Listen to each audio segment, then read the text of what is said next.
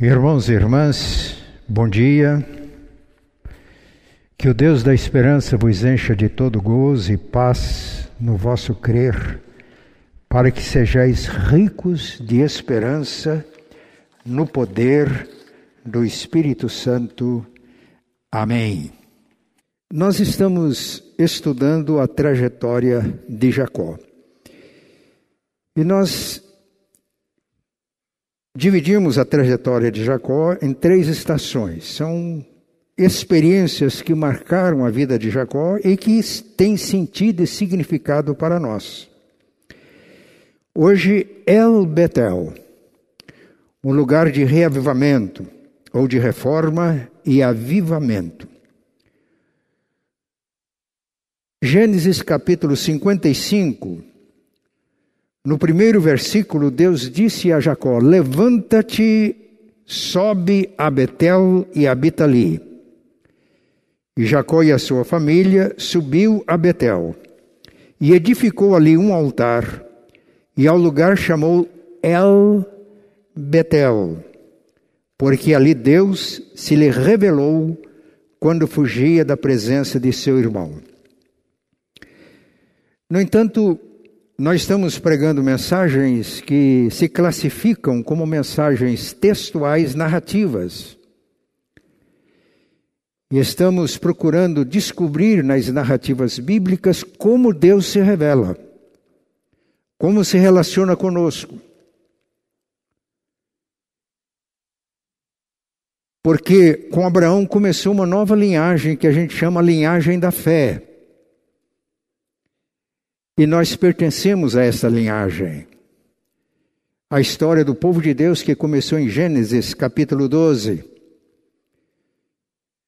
Reverendo Júlio Andrade Ferreira, que foi professor de teologia no seminário presbiteriano, eu tive a oportunidade de conhecê-lo. Reverendo Júlio Andrade dizia que a história do povo de Deus é uma que começou em Gênesis. No Antigo Testamento, Israel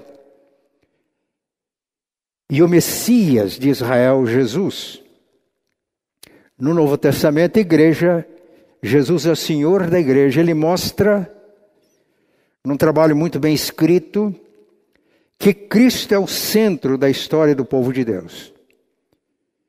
Israel, tendo a sua esperança alimentada na manifestação do Messias, do Cristo, e nós, como ele já se manifestou olhando para Jesus, de tal forma que ele ocupa o centro da história do povo de Deus.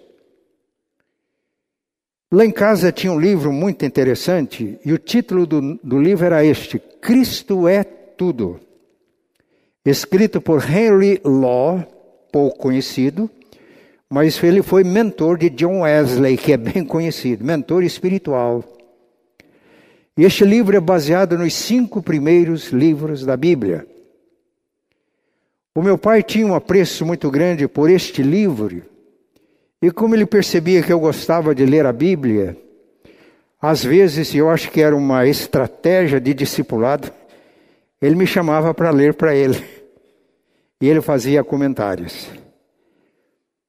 Eu não tenho mais esse livro, mas eu me lembro de ter lido naquela fase da adolescência, e numa certa parte do livro, o autor diz: a Bíblia é como um jardim ornamentado das mais belas flores, e como um pomar abastecido dos mais deliciosos frutos.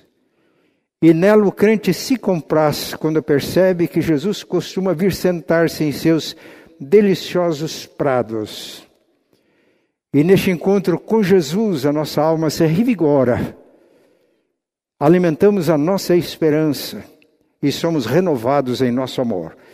Eu fiz uma citação de memória, pode ser que não seja bem assim, mas esta é a mensagem. Quando então estamos fazendo estas mensagens que chamamos textuais, narrativas, nós podemos perceber como o Filho de Deus se manifesta a primeira experiência de Jacó foi Betel, aquela visão da escada que ligava a terra de onde ele estava ao céu e os anjos de Deus subindo e descendo. Quando Jesus disse a Natanael: Você creu porque Felipe, porque eu te disse, eu te vi debaixo da figueira? Maiores coisas do que estas verás, verás o céu aberto e os anjos subindo e descendo sobre o filho do homem. Henry Law comenta esse texto dizendo que aqui há uma revelação clara de Jesus, porque é ele que liga o céu e a terra. E naquela experiência de Betel, Jacó, que tinha ouvido as histórias através do seu avô Abraão, do seu pai Isaque, as narrativas das experiências que eles tiveram com Deus.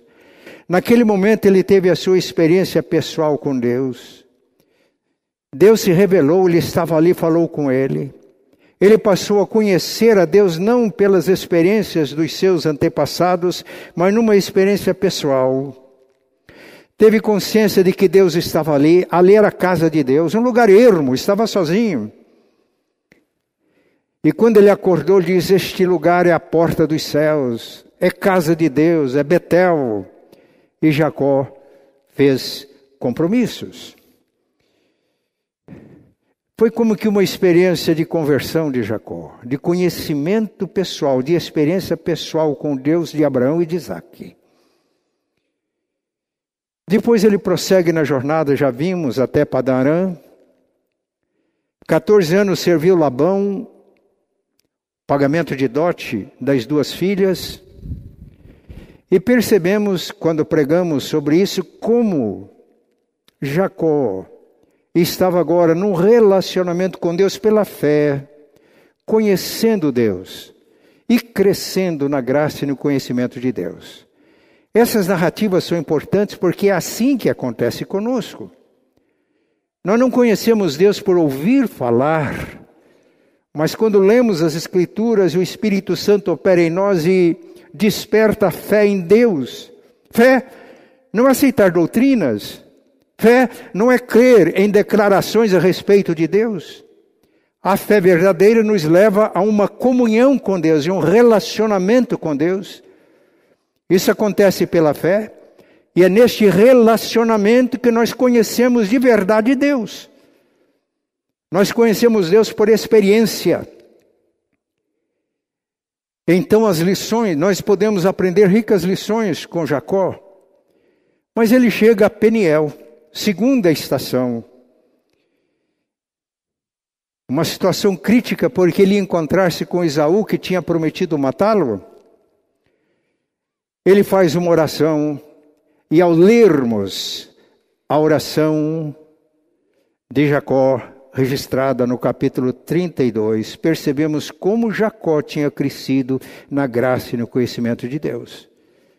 É a oração que um crente faz, que alguém que tem comunhão com Deus faz. Ele começa reconhecendo que ele não era digno de todas as misericórdias de Deus para com ele ele tinha atravessado sozinho com seu bordão aquele rio, agora era uma família numerosa, e ele tinha muitos bens. Para os irmãos terem ideia, só o presente que ele separou para Esaú, seu irmão, era cerca de 500 cabeças de animais. Mas havia alguma coisa que ele tinha que acertar com Deus, e depois que ele fez passar todos, ficou sozinho, e um homem lutou com ele e se lemos o profeta Oséias está revelado e foi um anjo de Deus representando o próprio Deus. Jacó venceu naquela luta porque ele foi vencido. O texto diz que o homem não sabendo, percebendo que não podia com ele, tocou-lhe no lugar onde há muita dor. Ele deu a ideia que iria ir embora, ele diz: Eu não te deixarei se não me abençoares. Meus irmãos, como Jacó está aprendendo a conhecer Deus e a relacionar-se com Deus. Porque não podemos viver sem a bênção de Deus. Essa era a diferença entre Jacó e o seu irmão Isaú, apesar das fraquezas e dificuldades de Jacó, ele desejava sempre a bênção às vezes tentando alcançá-la de maneira inadequada, como acontece muitas vezes com a gente, mas ele só podia viver com a bênção de Deus. não te deixarei ir. E foi nesta hora que o nome dele foi mudado. Jacó, dissimulado, enganador, é o sentido do nome, passou a ser Israel, o que luta com Deus. Uma experiência decisiva. E nesta luta, nesta bênção que ele recebeu, Deus agiu na reconciliação dele com Esaú, seu irmão. Quando a gente chega ao capítulo 33, eu disse que é uma mensagem textual, narrativa. Quando nós chegamos no capítulo 33, Esaú estava dizendo: Não preciso desses presentes, eu tenho muito. Jacó disse: Aceita, porque eu vi o teu rosto como se fosse o rosto de Deus. Esta é a bênção. Para que nós possamos ver a imagem de Deus refletida no rosto das pessoas, nós precisamos de vencer todo o nosso egoísmo, toda a nossa arrogância pessoal, toda a altivez pessoal. Porque mesmo aqueles que não estão em comunhão com Deus foram criados à imagem e semelhança de Deus. E Jacó aceitou o presente, e essa era uma demonstração de que a reconciliação tinha acontecido. Mas nós vamos hoje para a próxima estação, na jornada de Jacó. Esaú insistiu para que Jacó recebesse uma ajuda dele, deixar algum de seus homens, Esaú, para ajudar Jacó na caminhada. Jacó disse: Não, eu vou devagarinho no passo das crianças. E os filhos de Jacó eram todos novos na época, e do gado. Esaú fez meia volta e voltou em direção ao sul para Seir. E Jacó disse para Esaú: Nós nos encontraremos em Seir, onde morava Esaú. No entanto, Jacó, se a gente continua lendo Gênesis, é, perdão, Gênesis 33, ele tomou uma direção oposta. Em vez de dirigir-se para o sul, passando por Betel, passando por Efrata, a Belém, que nós conhecemos bem, fica depois próximo de Jerusalém, ele chegaria a Manre, onde habitavam seus pais e onde Jacó também peregrinou. Mas ele muda a rota. Ao invés de ir para o sul, encontrar-se com Esaú e ir para a casa dos pais, ele pega a direção do norte e se estabelece em Siquém. Agora, quem estiver participando do culto, eu gostaria que abrisse a sua Bíblia. Olha o que está escrito em Gênesis 33, 18. Voltando de Padarã, chegou Jacó são e salvo à cidade de Siquém, que está na terra de Canaã, e armou a sua tenda junto da cidade. A parte do campo onde armara a sua tenda, ele a comprou dos filhos de Amor, pai de Siquém, por cem peças de dinheiro. E levantou ali um altar. Ele chamou Deus, o Deus de Israel. Siquém não estava na rota. Para chegar a Seir, para chegar a Betel, para passar a Frata e chegar a Manri, onde morava Isaac e a sua família. Por quê? Alguns comentaristas acha que ele ainda estava desconfiado da reconciliação com Esaú. Encontrar Esaú em Seir, ele não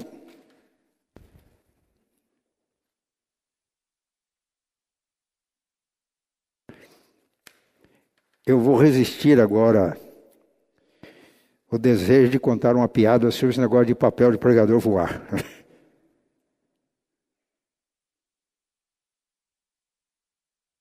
Isso, rocha.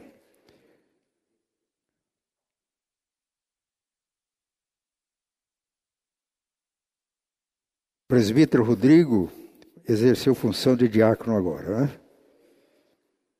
E o Rocha, que é o nosso ministro de louvor, também. Muito obrigado, irmãos, pela ajuda. Por quê? Nós não sabemos. Se quem foi local onde Abraão também levantou um altar quando ele chegou à terra de Canaã, vindo de Padã Jacó está seguindo na linhagem do seu avô, linhagem de fé, levantando altares à margem do caminho. Porque Abraão não permaneceu em Siquém. Abraão depois continuou a sua peregrinação e chegou à região de Manre, onde ele e Isaac peregrinaram e para onde Jacó deveria voltar. Isso nós podemos perceber quando lemos em Gênesis 31, 3 e 13. 31, 13 ele faz referência de Betel, onde ele tinha ungido uma coluna e tinha feito votos. 35, 27 fala que lá em Manri, onde estava Isaac. Então ele desvia. O que é que Deus fala conosco através dessas narrativas? Eu vou fazer duas afirmações. Primeira, Deus está dizendo: permaneça no caminho, não desvie. O destino de Jacó era Manre, passando por Betel. E ao lermos Gênesis 31, percebemos que este era o propósito de Deus. Permaneça no caminho, não desvie. O que percebemos é que houve uma acomodação de Jacó em Siquém. Os estudos mostram que ele e sua família permaneceram lá cerca de oito anos. Mais do que uma acomodação, houve uma conformação, o que trouxe uma crise. Porque os siquemitas eram pagãos, gentios, corruptos e corruptores. Os irmãos percebem que Abraão teve o cuidado de providenciar uma esposa para o seu filho Isaac lá dos seus parentes, porque havia um perigo muito grande de mistura. Isaac fez o mesmo em relação a Jacó, providenciou para que ele fosse lá. Conhecemos a história. Mas diferente do avô, que fez uma passagem por Siquém, e buscou um lugar onde ele iria peregrinar, não iria se estabelecer. Ele se estabeleceu em Siquém, comprou uma propriedade, está aqui no livro, no texto. Comprou uma propriedade e levantou um altar. Deus, o Deus de Israel. Esse desvio de rota provocou uma crise muito séria para Jacó e sua família. Primeiro, ele tinha 11 filhos, Benjamim não tinha nascido ainda, e apenas uma filha, Diná, filha de Lia. E os irmãos eram Simeão e Levi. Diná deveria ter aqui cerca de 15 anos de idade. Ingênua, incauta, ela saiu para passear na cidade com as filhas dos Siquemitas, e ela foi encontrada pelo príncipe de Siquém e foi estuprada, foi violentada. Coisa que não se faz em Israel. Os irmãos ficaram justamente indignados. Meus irmãos, não é pecado irar-se quando há injustiça, porque a Bíblia diz que Deus se ira. O que não pode, ensina Paulo, é que o sol se ponha sobre a nossa ira, que ela domine o nosso coração. Jacó tinha condições de resolver aquele problema de maneira de acordo com os costumes e normas da época, sem recorrer à violência, mas ele se omitiu. Parece que o contato com os siquemitas estava enfraquecendo a fibra espiritual de Jacó. Ele deixou que os filhos viessem, aí ele disse o que tinha acontecido. Os irmãos ficaram justamente, profundamente irados com a situação. Mas o filho disse para o pai: Eu estou namorado desta moça. Fala com o pai dela para que a gente se case. E o pai do príncipe foi falar com Jacó. Mas aí os irmãos tinham chegado. Como Jacó não resolveu, os irmãos resolveram, mas isso precipitou uma crise maior. Porque quando o pai do príncipe disse quem disse: Vamos fazer uma aliança, aí podemos negociar. Os nossos filhos podem casar com as suas filhas e vice-versa. A terra é espaçosa, dá espaço para todos. Os irmãos de Diná falaram com dolo. Isso não é possível porque nós somos circuncidados, vocês são incircuncisos. A condição é essa: se vocês se circuncidarem, podemos selar a aliança. Mas o texto diz que eles falaram com dolo. O que é que eles tinham em mente? Ou que os siquemitas não aceitariam as condições, ou que aceitariam e aí eles já tinham um plano B. E o plano B era este: a cerimônia de circuncisão é feita no órgão masculino e principalmente para adultos era uma cerimônia para a época, com os recursos da época, muito dolorosa. E eles sabiam que quando isso era feito em adultos, o terceiro dia era o dia crítico. Às vezes dava infecção, febre. Ele já tinha um plano. Nesse dia nós vamos acertar a situação. Os filhos de Jacó estão agindo como mundanos. Ao invés de influenciar a cultura de Siquém, eles estão sendo influenciados pela cultura. Porventura não é isso que acontece hoje? O nosso relacionamento no mundo é inevitável. No entanto, quando o crente não influencia o mundo, ele é influenciado pelo mundo. Se mundaniza, perde a identidade, perde a força da sua missão. Porque para que haja missão é preciso que haja presença, presença no mundo. Mas é preciso que haja identidade. Sem identidade não há missão, porque tudo é igual. O povo de Deus vai ficando igualzinho o mundo. E que mensagem vai transmitir? Pode ser motivo de chacota. Foi isso que aconteceu. Eles aceitaram as condições e não deu outra no terceiro dia.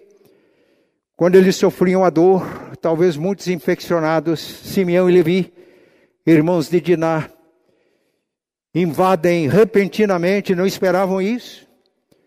Matam todas as pessoas, todas não, porque eles fizeram cativos. Matam todos os homens, levam Diná da casa, ele estava na casa de Siquém. Pior, os irmãos de Simeão e Levi, que eram os patriarcas, de Israel foram e saquearam os mortos. Meus irmãos, é isso que acontece quando a igreja se acomoda com o mundo. Pior, quando a igreja se conforma com o mundo, quando a igreja entra no esquema do mundo, perde a identidade, consequentemente perde a missão, mundaniza-se. E muitas crises vividas por membros de igreja devem-se ao fato de que não se mantém, não mantém a sua identidade de crentes, de servos de Deus, deixam-se amoldar pelo mundo. E as consequências acontecem. Nós, eu não li o capítulo 34, estamos já chegando no final. Diante disso, Jacó chama os seus filhos e diz: O que é que vocês me fizeram? No versículo 29, perdão, 30. Então disse Jacó a Simeão e Levi: Vós me afligistes e me fizestes odioso entre os moradores desta terra, entre os cananeus e os ferezeus, sendo nós pouca gente, reunir-se-ão contra mim, isto é, os aliados de Siquém, e serei destruído eu e a minha casa uma ameaça de destruição. E ali não era simplesmente a família de Jacó, seus filhos, não havia netos ainda nessa época. Ele ficou 20 anos lá em Padanã. Os filhos só puderam nascer depois de sete anos. Ele ficou cerca de oito anos aqui em Siquém. Então, mas aquela família, meus irmãos, ela tinha um propósito nos planos de Deus. Através daquela família, Deus não apenas abençoaria a família, mas todas as nações da terra nos abençoaria. Estamos aqui por causa disso. E porque Jacó e a sua família não foram destruídos. E por que não foram destruídos? Nós estamos usando um texto de, Jó, de Salmos capítulo 46, 11, que diz: O Senhor dos exércitos está conosco, o Deus de Jacó é o nosso refúgio. Foi a graça e a misericórdia, mais uma vez, de Deus, que salvou Jacó e a sua família. E a mensagem que fica para nós é esta. João disse que nós estamos no mundo, mas não somos do mundo. Ele fez uma oração, Pai, livra-os. Eles não são do mundo, são meus, mas assim como o Senhor me enviou, eu os envio ao mundo. Então, guarda-os, protege-os, que a tua misericórdia esteja com a tua igreja, com os meus discípulos, não só estes com os quais eu estou agora, mas a todos quantos haverão de crer através do seu testemunho, e nos inclui. É a lição de que nós não nos devemos acomodar nem conformar com este século e é o nosso tema para esse ano, mas antes nos transformarmos pela renovação da nossa mente para experimentarmos a boa, perfeita e agradável vontade de Deus.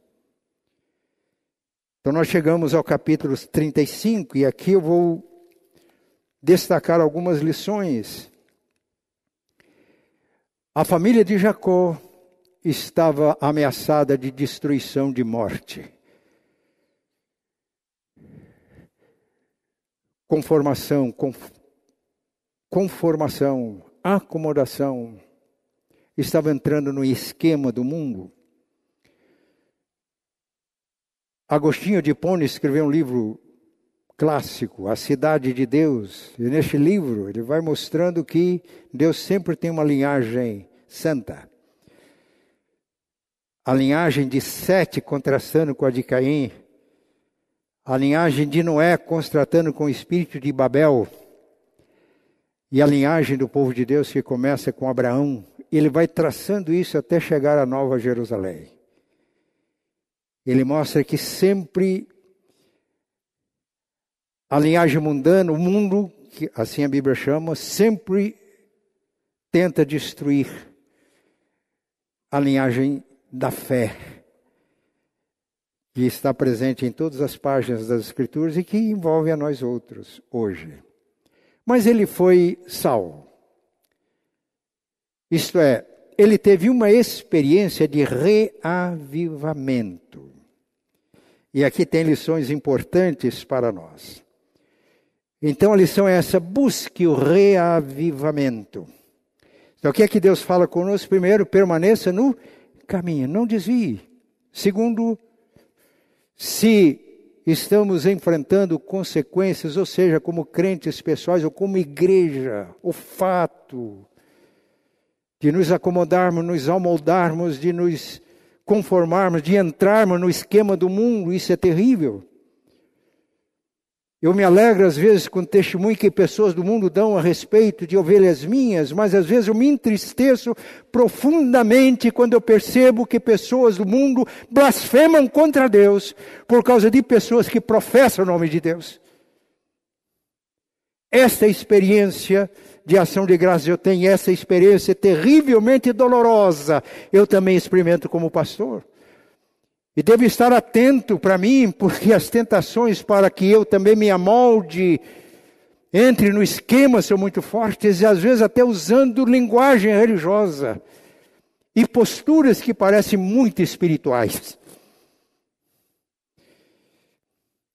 Aqui, um reavivamento ou morte para Jacó e sua família. Mas houve um reavivamento. O que é que Deus fala conosco por intermédio desse texto? Primeiro, ouça Deus, o Deus da palavra. Disse Deus a Jacó: Levanta-te, sobe a Betel e habita ali. Faze ali um altar ao Deus que te apareceu quando fugias da presença de Isaú, teu irmão. Esse era o destino de Jacó. Essa era a rota de Jacó. Ouça Deus. Meus irmãos, nós temos constantes reavivamentos espirituais na história da igreja, tanto no Antigo Testamento quanto no Novo e na história da igreja. E uma marca de todo reavivamento legítimo e autêntico é uma volta à palavra de Deus. É um desejo, uma sede da igreja dos crentes de ler a Bíblia, de ouvir Deus de examinar, como faziam os berianos todos os dias, para ver se as coisas realmente são assim, se as pregações que ouvimos, as mensagens em profusão hoje, nos canais de YouTube, se são realmente assim. Isso é o primeiro passo para um autêntico reavivamento. Foi para Jacó e é para nós hoje. Segunda coisa, obedeça a palavra de Deus. Olha o versículo 2. Então disse Jacó à sua família, a todos que com ele estavam: Ah, Jacó tinha perdido o controle, Jacó tinha perdido a sua autoridade na família. Os filhos de Jacó agiram com dolo, de uma forma mundana. E quando ele colocou para os filhos a situação em que estavam por causa da atitude violenta, vingativa, mundana de Simeão e Levi, eles disseram com arrogância: Nós íamos permitir que ele tratasse a nossa irmã como uma prostituta? No entanto, aqui, Jacó ouvir Deus, ao voltar-se para Deus, ele recupera a sua autoridade. Às vezes perdemos a nossa autoridade em casa, como chefe de família. Podemos perder a nossa autoridade na igreja, mas quando nós nos voltamos para Deus, dispostos a ouvir Deus e a ter uma nova experiência com Deus, essa autoridade pode ser restaurada. Disse Jacó à sua família, a todos que com ele estavam: Lançai fora os deuses estranhos que há no vosso meio, purificai-vos e mudai as vestes, levantemo-nos e subamos a Betel Farei ali um altar ao Deus que me respondeu no dia da minha angústia e me acompanhou no caminho por onde andei. Então deram a Jacó todos os deuses estrangeiros que tinham em mãos e as argolas que lhe pendiam nas orelhas, e Jacó os escondeu debaixo do carvalho que está em Siquém, e tendo eles partido, obedeceram a palavra.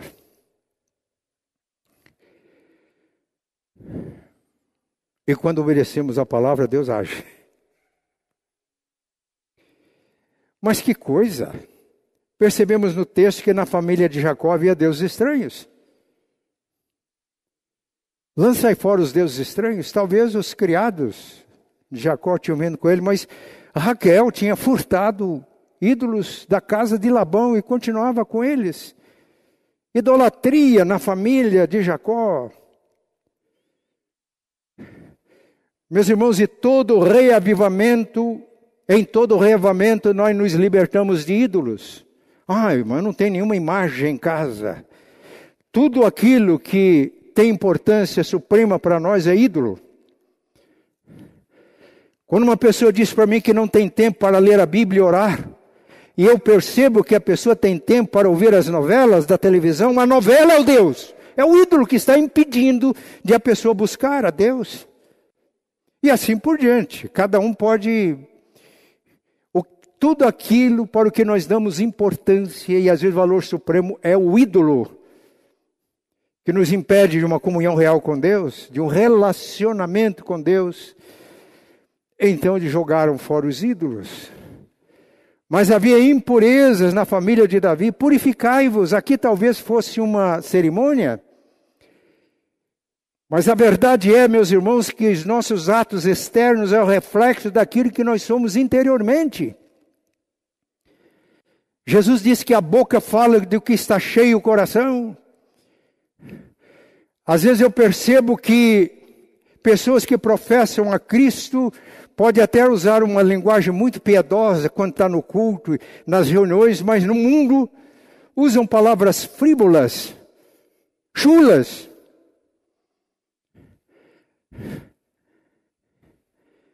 O nosso exterior deve ser o reflexo. Por isso ele diz: purificai-vos e mudai as vestes. Mudar as vestes aqui tem o significado de o nosso exterior refletir o que é o nosso interior.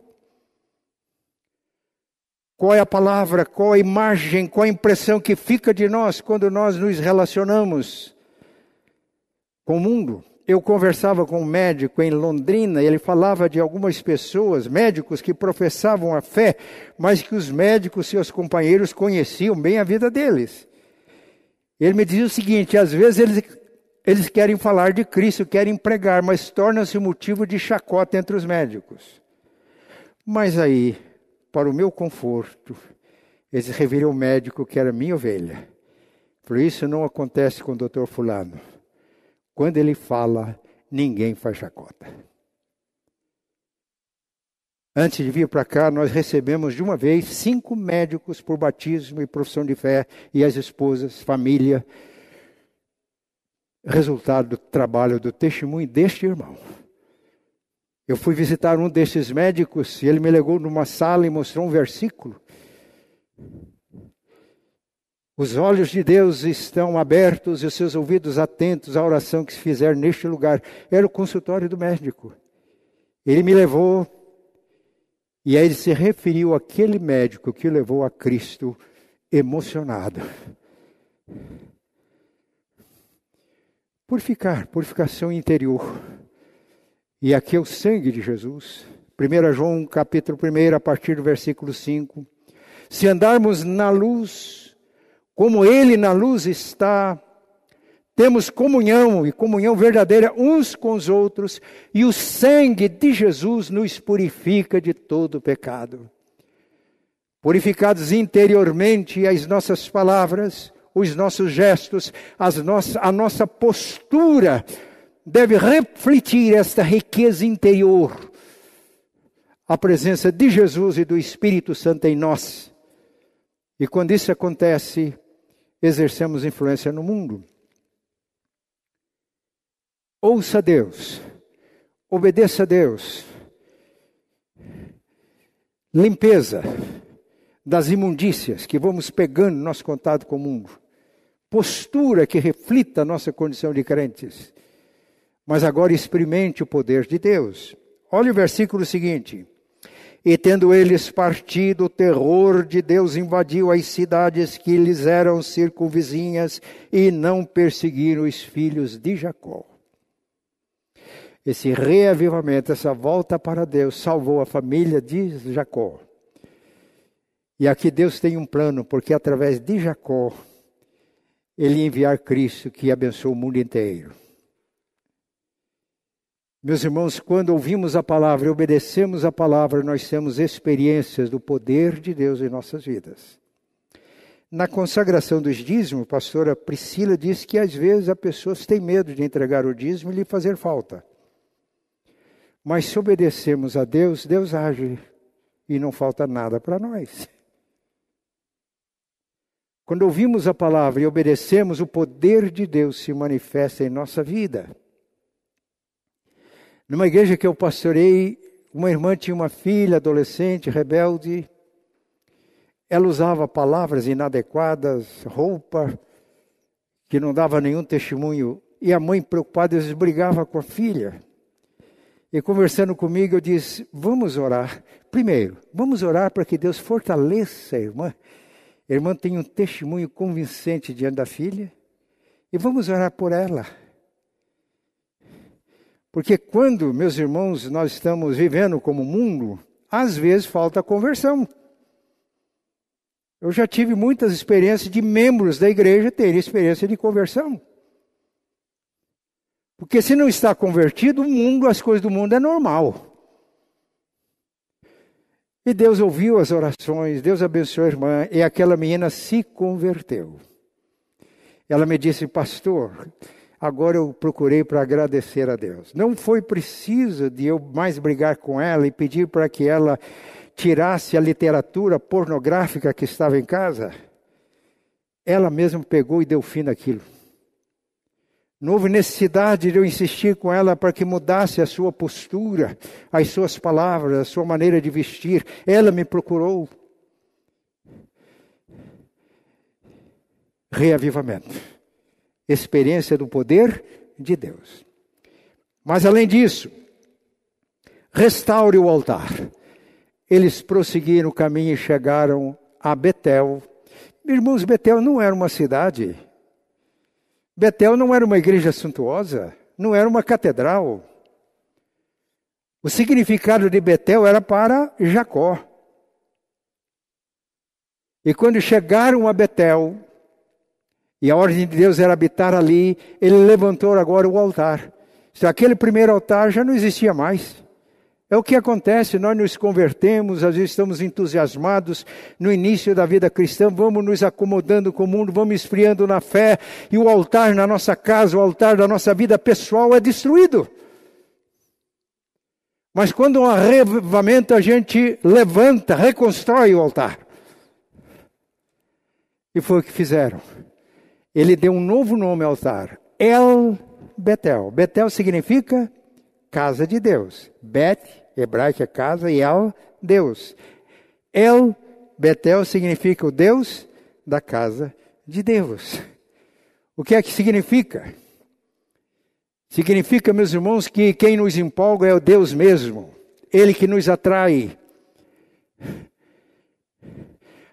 A gente não vem aqui a este templo para o culto por causa da casa de Deus, a gente vem por causa do Deus da casa de Deus. Porque se viermos aqui só por causa do lugar achando que o espaço físico nos santifica, isso é uma profanação. Quando temos a experiência verdadeira da adoração, onde nós estamos é Betel. Os irmãos se lembram do testemunho que eu dei do médico que uma vez convertido e transformado, o seu o seu ambiente de trabalho tornou-se um ambiente de adoração. Mas eu tenho que terminar. A última coisa, penúltima coisa, reafirme a sua identidade. Deus manifesta-se mais uma vez a Jacó e reafirma a identidade. Você, que ele teve lá em Gênesis 32, não é mais Jacó, é Israel. O que luta com Deus, o que vê a Deus, experiência real com Deus. Reafirma a identidade. E por fim, seja uma bênção. Ele reafirma as promessas feitas aos seus antepassados, reafirma a promessa agora para Jacó e sua família. E o objetivo de Deus nos abençoar é para que a gente seja bênção para os outros. E ao lermos essa narrativa, entendermos a mensagem, o nosso coração fica cheio de alegria. O Deus de Jacó é o nosso refúgio. O Deus que é justo, mas é misericordioso. Não permitiu que Jacó e sua família fossem destruídos. Quando se voltaram para Deus, ouviram Deus, obedeceram a Deus, houve um reavivamento e Deus pôde reafirmar as promessas para o futuro que chegam até nós. É assim que deve acontecer conosco. Experiência de reavivamento e a nossa igreja precisa de um reavivamento espiritual. Muita coisa que estamos lendo ali se aplica à minha vida pessoal. Eu, o pastor da igreja, precisa de uma experiência real de transformação. As minhas experiências do passado ajudam. Ontem eu celebrei 55 anos de ordenação pastoral. Ajudam, mas não são suficientes. Os desafios são novos, são grandes. Ameaça do mundo sobre a igreja ou transformação ou morte espiritual. Essa transformação começa com o pastor da igreja, passa pelos presbíteros da igreja, diáconos e diaconisas, todo mundo que faz parte aqui do louvor. Para que a igreja seja transformada e a primeira igreja presbiteriana independente de Curitiba exerce uma influência poderosa, não só em Curitiba, mas no Paraná, no Brasil, no mundo, seja uma bênção. Muito mais do que tem sido. Eu estou falando com essa ênfase, mas eu dou graças a Deus pelas bênçãos recebidas até aqui, como Jacó tinha motivos de gratidão, mas aquela hora era decisiva. Ou reavivamento ou morte, e houve o reavivamento, e a família de Jacó, Jacó não morreram, pelo contrário, as bênçãos foram reafirmadas, tornou-se bênção para todos nós, porque nós fazemos parte desta linhagem que começou com Abraão e que chegou até nós. Cito o texto de Gálatas, capítulo 13, versículos, a partir do versículo 7. Os que são crentes são filhos de Abraão, porque na mesma linhagem de Isaac e Jacó, dos patriarcas, dos profetas, de Jesus, dos apóstolos, chegamos até aqui. E que Deus nos abençoe para que reavivados possamos prosseguir deixando legado para as novas gerações, como Jacó, apesar das suas fraquezas, mas porque voltou-se para Deus, ouviu Deus, obedeceu a Deus, deixou um precioso legado para todos nós. Amém.